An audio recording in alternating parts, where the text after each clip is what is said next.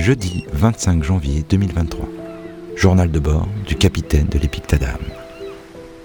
Voilà maintenant trois semaines. Trois semaines que nous voguons, parcourons l'abîme de ce grand voyage. Je me lève plus tous les matins à 7h30, mais j'observe plutôt la nuit, à la recherche de... À la recherche de quoi d'ailleurs?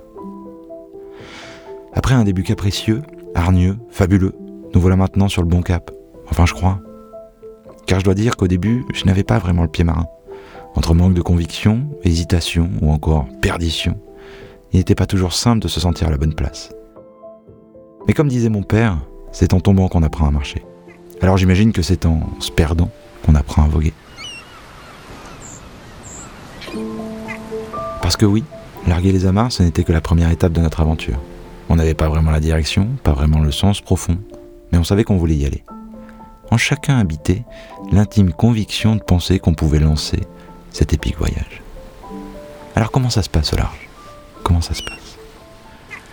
La vie au large, c'est comme la vie dans son premier appartement en colocation, je dirais.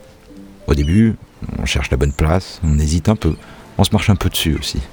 Chacun a son idée, son envie, on essaie de squatter un peu la chambre de l'autre et, il faut faire parfois preuve de conciliation pour ne pas hausser le ton.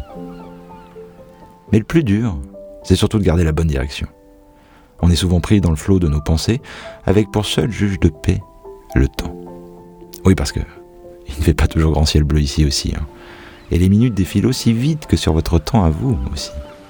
Entre vagues, remous, tempêtes au large et nuages noirs, on a vite fait d'oublier ce pourquoi on avait décidé de se lancer dans cette aventure.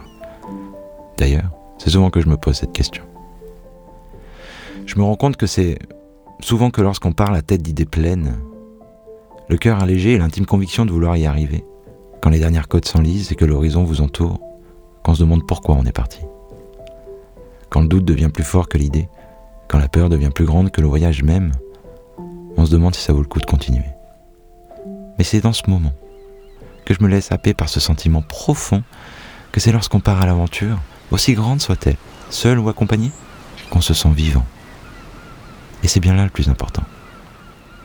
Alors, au les cœurs, il est déjà 18h et je dois vous laisser, car j'ai un équipage prêt à continuer à ce qui ressemble maintenant à notre grand voyage.